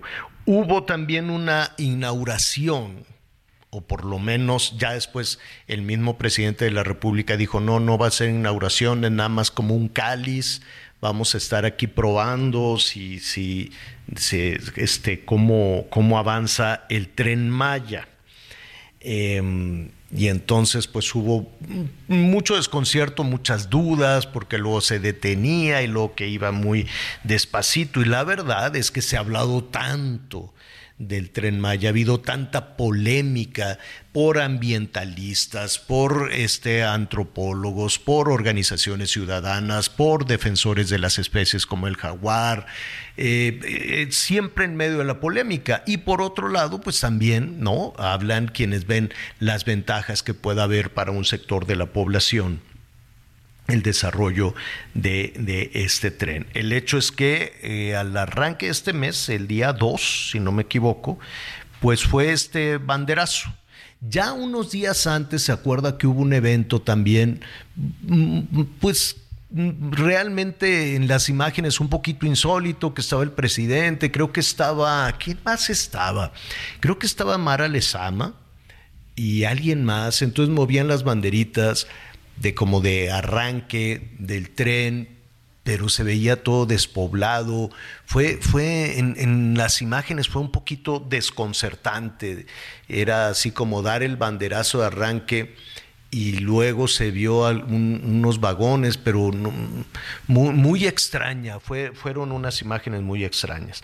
Después, eh, nada. Tuvo una pausa y luego el 2 de septiembre, pues ya se realizó esto que eh, no fue, entiendo, una inauguración, fue ir a ver cómo funciona, aunque todos los funcionarios se subían. Supervisión lo calificaron. Fue supervisión. Una supervisión después de. Pero toda la comitiva, bueno, lo celebraba más que la noche del 15. ¿En dónde estamos con el tema del tren? Cuánto falta, cuántos vagones, es lento, es rápido. Vamos a platicar precisamente con Maite Ramos. Ella es la directora general de Alstom México, quien tiene pues toda la información de lo que está sucediendo y cuándo correrá ese tren a través de la selva en el sureste mexicano. Maite, ¿cómo estás? Qué gusto saludarte. Muy buenas tardes. Hola Javier, Anita, qué gusto y Miguel. Hola, hola. ¿Eh? Hace, tiempo que, no los veo, pero me da mucho gusto saludarlos. Eh, pues bienvenida siempre. Dime algo. ¿Qué, eh, es, esto que sucedió el, el 2 de septiembre? ¿Qué fue? ¿Fue una supervisión? ¿Qué, qué, de qué se trató? Mira, ahora te estaba, te estaba escuchando con mucha atención y, creo que hay tanta tanto desconcierto porque lamentablemente en México no estamos acostumbrados a este tipo de proyectos tan grandes y de tanto impacto no eh, primero te diría que hay que recordar un poquito de lo que de lo que se trata el, el tren y también de la historia de lo que es Alstom en México. Nosotros somos una empresa mexicana de capital francés estamos eh, presentes en más de 70 países en el en el en el mundo eh, y el 70 es un número un poco mágico porque en México cumplimos 70 años el año pasado. Hemos ah, hecho trenes para el metro, para Guadalajara, la línea 3, la inauguramos en plena pandemia, que es un proyectazo. Eh, trenes para Citeur, para el metro de Guadalajara, para el de Monterrey. Y la verdad es que damos mantenimiento a locomotoras.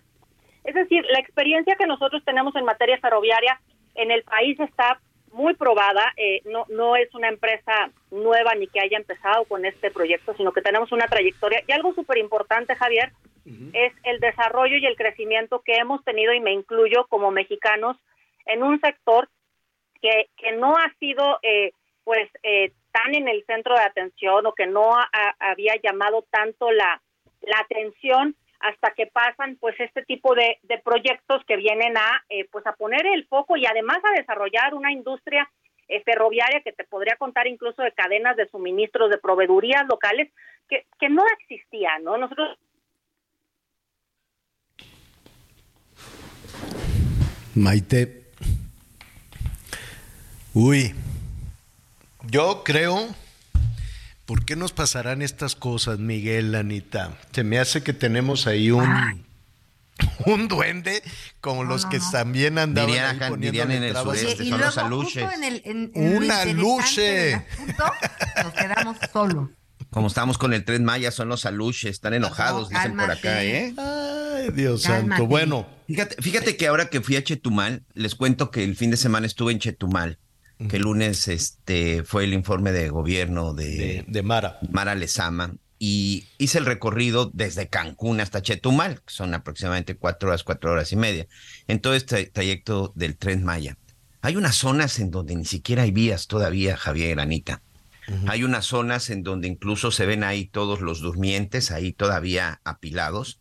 Y hay una zona precisamente entre Felipe Carrillo Puerto, que para llegar a, a Chetumal pasas por este Cancún, pasas por Puerto Morelos, pasas la zona de Playa del Carmen, pasas Tulum, Felipe Carrillo Puerto y ya finalmente llegas, llegas a Chetumal. Hay muchos lugares en donde todavía ni siquiera se ve que estén asentadas ya las, eh, las vías. Ya está, eso- Maite, Javier. Yo, yo creo que por eso lo que nos decía, lo que nos estaba platicando Maite primero, eh, y, y- y Maite, te ofrecemos una disculpa, se nos fue, se nos fue la comunicación, nos estabas hablando de Alstom y de la experiencia que tienen en la industria ferroviaria eh, mundial, ¿no? Sí, sí, y en México, una disculpa Javier, sí, se, se cortó esto de las telecomunicaciones, luego no, no funciona muy bien. Pero bueno, aquí estamos. Sí, te decía que no es, no es nuevo.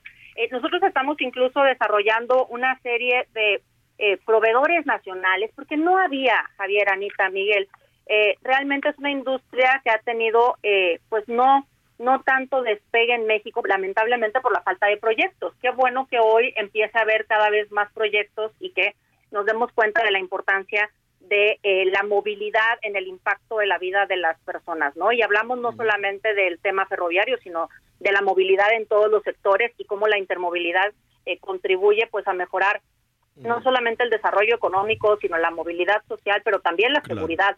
El lugar donde las mujeres somos más vulnerables o los niños o los adultos mayores es en el transporte público. Eh, Oye, el Maite, Tren Maya es ¿cómo, un proyecto- ¿cómo es el tren? ¿Cómo, cómo Es para imaginarlo? Mira, de hecho, eh, con mucho gusto les, les mando unas fotos para que lo para que lo vean y lo puedan compartir con su audiencia. Eh, pero la verdad es que el tren es un tren de primera, Javier. Nosotros estamos construyendo 42 trenes, 219 coches en distintas composiciones. ¿Qué es esto? Hay algunos trenes que son de cuatro coches y hay algunos que son de siete coches. Transportamos desde 230 a 450 pasajeros eh, dependiendo de la composición. Es decir, hay unos trenes que son estándar, que son como los trenes normales de pasajeros que tienes eh, dos asientos de un lado, dos asientos del otro, una cafetería en donde puedes ir a comprar algo de comer, donde tienes baños, donde son 100% accesibles para personas con movilidad reducida, para personas que van con una carriola, para personas que van eh, con una bicicleta, por ejemplo, con maletas, con bultos, con cosas grandes más pequeñas. Tenemos otro tren que e- este es el primer tren que entregamos, es un tren estándar de cuatro coches. Ah, esto que nos describes, esto que nos describes es eh, son los vagones del tren Maya, ¿así es? Sí, lo- lo- sí, en- en nosotros le llamamos coches, pero sí es lo que también se conoce como vagones. Es un tren estándar de cuatro coches. Y luego estamos eh, produciendo, que esos todavía no se producen porque esto es una cadena de producción, vendrán después con fechas de entrega los trenes restaurante, que eh, son otra experiencia maravillosa, están inspirados en Luis Barragán. Y ahora que te escuchaba hablar del jaguar, la inspiración de este tren es el jaguar completamente. Y ya luego les, les cuento la historia de cómo sale. Pero el tren restaurante, la maravilla que va a tener es que tiene un coche de cocina industrial en donde se podrá hacer eh, cocina gastronómica, que sea toda una experiencia, no nada más el viaje eh, o el trasladarte de un punto A a un punto B, sino una experiencia gastronómica donde puedan poner cocina de Yucatán, de Tabasco, de Chiapas, de, eh, eh, de Quintana Roo, lo que quieran ir poniendo de acuerdo a la zona en donde vayan a operar el tren. Hay que recordar que nosotros no lo operamos, lo operará la Sedena. Exacto. Y hay un tercer tipo de, de tren, que es el tren de larga distancia. El tren de larga distancia es un tren eh, distinto, también de siete coches, que ese además lo que tendrá son eh, cabinas o camarotes, eh, que tendrán asientos que después en la noche se pueden hacer camas, tendrán su propio baño, su regadera, tendrán un coche restaurante también para que la gente pueda cenar y después irse a, No, pues a muy bien. a- Y, a y descansar. es, El que está ahorita es la primera versión, ¿no? La que es nos la primera decías, versión. que son dos asientos, no, cuatro asientos por fila, ¿no? Dos, dos de cada lado, así es, con un pasillo dos, en medio. dos categorías, una que es eh, confort, que tiene dos asientos de un lado y un asiento del otro, eh, y otra que, que es como la económica, la normal, que tienes dos y dos, ¿no? Como un poco como en, en, en los autobuses o en los aviones o en los mismos trenes, ¿no? Como primera y segunda, pero le decimos que turista y confort. Sí, confort. Sí. Ok, Ya ese es el que hay. pondrá El es- nombre, que, el nombre que le gusta, ¿no? exacto, ese es el que hay en este momento, Maite. Así es. Exactamente. Eh, ahora, Exactamente. ustedes hacen eh, los trenes, la, la maquinaria, los carros, los, los vagones. Eh, ustedes no ponen las vías, ¿así es? No, no, no, no. Las vías las ponen los distintos consorcios de obra civil. Exacto. Ahora, ¿Qué es lo este que tren. nosotros hacemos? Nosotros lo que hacemos es que nosotros entregamos el tren y hay que entender que este es eh, un tren para México, hecho en México y que es la primera vez que este tren se va a probar en estas vías. Es decir, los trenes tienen un proceso de fabricación. Eh, se hace toda la arquitectura y la ingeniería del tren, el diseño se aprueba. Luego nosotros empezamos en la planta con una eh, con una cosa que nosotros le llamamos partes primarias, que son las primeras soldaduras de los primeros elementos de aluminio o de acero al carbón. Nuestro tren tiene dos componentes, es de aluminio para que sea más ligero, pero toda la, la parte del bastidor, que es digamos la parte de abajo del tren, es de acero al carbón.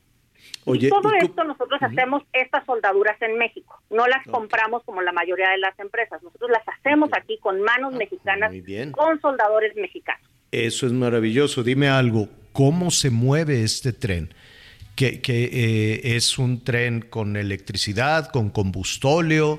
¿Cómo, cómo se Hay mueve? dos tipos de trenes. Hay dos tipos de trenes. El primer tren que se entregó es un tren biodiesel.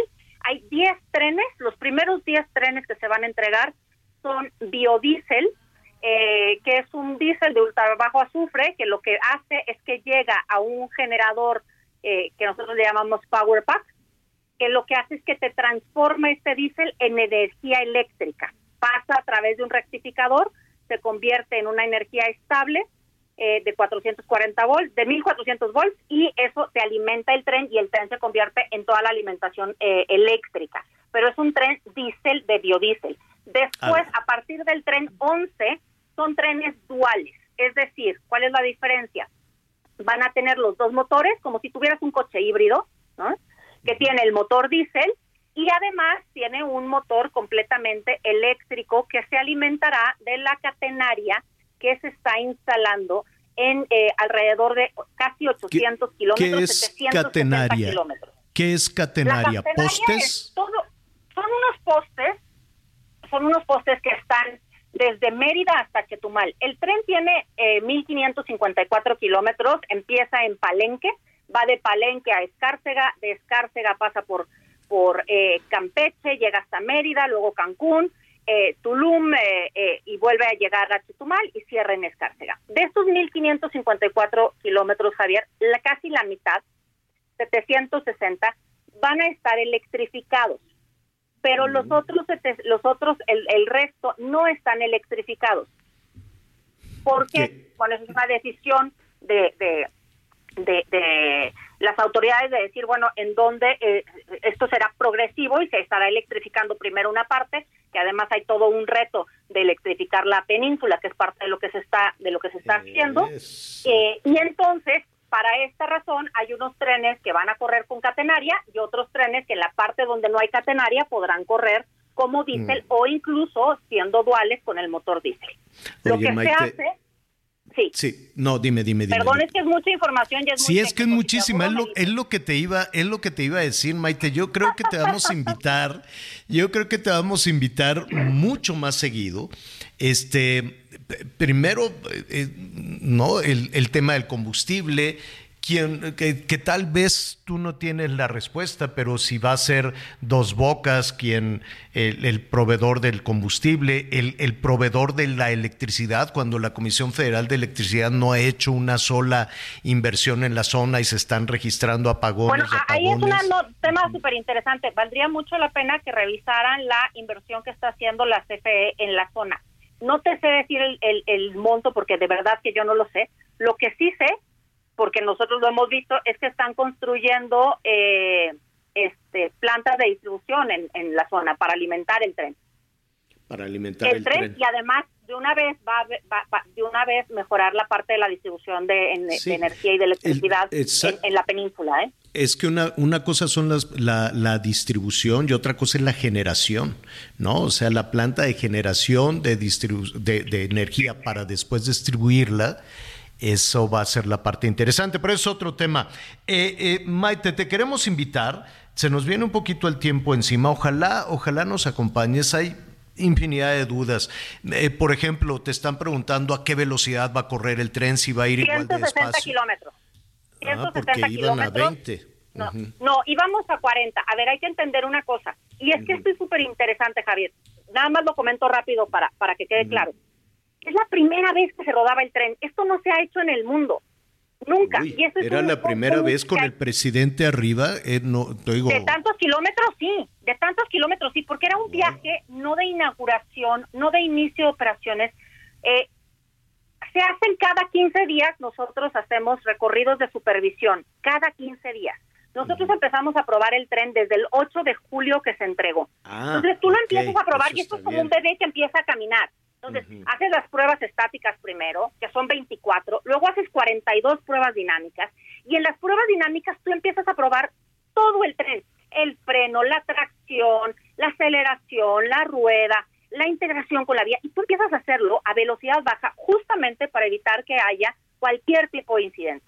Es decir, nosotros tenemos casos de seguridad validados y firmados y autorizados para ir subiendo esta velocidad. Entonces, nuestro compromiso era empezar a 40, empezamos a 20 de hecho, luego subimos a 40, el siguiente recorrido ya estamos haciendo algunas pruebas a 60, que, que obviamente pues, no son tan públicas porque la gente no lo ve, Claro, ¿no? No es lo mismo que vaya el presidente a, a lo que nosotros hacemos todos los días, pero nosotros seguimos probando el tren todos los días. Como ya estamos probando el tren 2 que está en Sagún, como empezaremos a probar el tren, el tren 3, ahora que, que lo entregamos el Oye, 20 de ¿y cua- septiembre, y así vamos avanzando. ¿cuándo tendrán pasajeros? ¿Cuándo va a decir alguien, bueno, a ver, me, me subo en alguna de las estaciones, eh, compro mi boleto? ¿Cuándo? ¿Cuándo habrá tren ya Eh, el primero de diciembre quieren hacer ahora sí la inauguración, que ya no serían los viajes de prueba. Nada más hay que entender, Javier, Anita y Miguel, que no es que todos los trenes estén circulando, es que vamos a empezar con un número de trenes que poco a poco se irán Sí, no, incrementando eh, conforme entiendo se que serán poquitos. y validando. Entiendo que serán poquitos, pero ¿cuándo? No para funcionarios, no para, para las imágenes, no En para la política. ¿Cuá- ¿En diciembre ya un turista se puede subir al En tren? diciembre, sí. Ah. Nuestro compromiso es en diciembre pueden estar eh, trenes en operación. Ah, pues esa es una muy buena noticia y será la segunda parte si, si no tienes inconveniente, Maite, de esta conversación. ¿Qué te parece? Cuando ustedes quieran, yo feliz de la vida, con muchísimo gusto. Eh, Maite, te agradecemos, te agradecemos muchísimo. Saludos a Jorge, diviértanse mucho Muchas este gracias. fin de semana. Es Maite Ramos Gómez, directora general de Alstom México. Muchísimas gracias, Maite. Muchas gracias, un beso a los tres, hasta luego. Hasta pronto.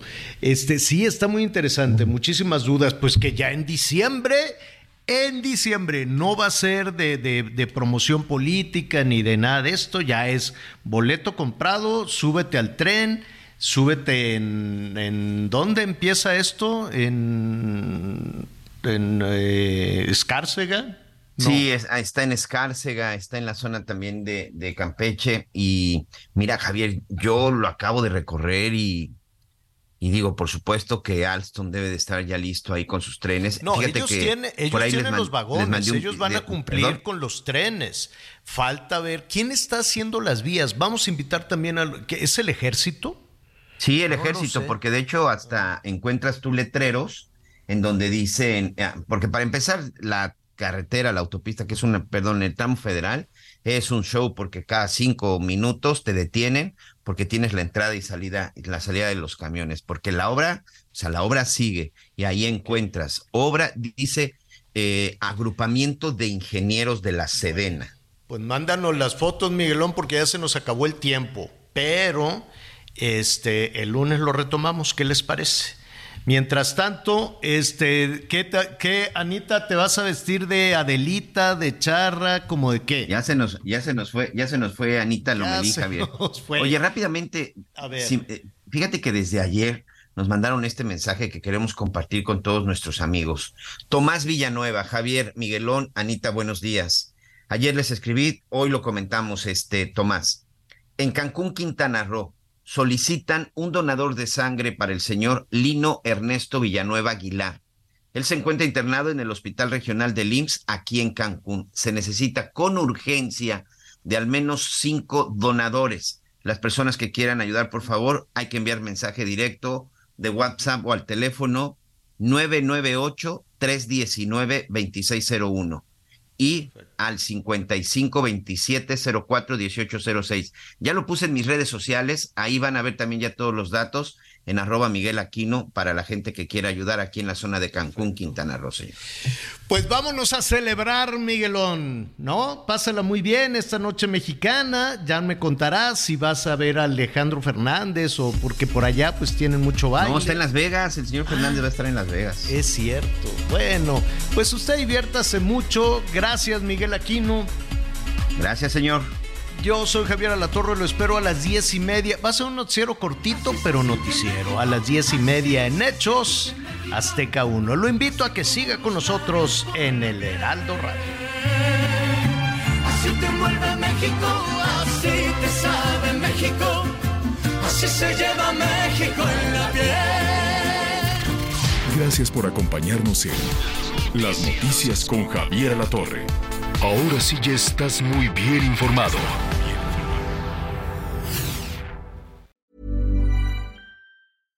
Hi, I'm Daniel, founder of Pretty Litter. Cats and cat owners deserve better than any old-fashioned litter. That's why I teamed up with scientists and veterinarians to create Pretty Litter. Its innovative crystal formula has superior odor control and weighs up to 80% less than clay litter. Pretty Litter even monitors health by changing colors to help detect early signs of potential illness. It's the world's smartest kitty litter. Go to prettylitter.com and use code ACAST for 20% off your first order and a free cat toy. Terms and conditions apply. See site for details.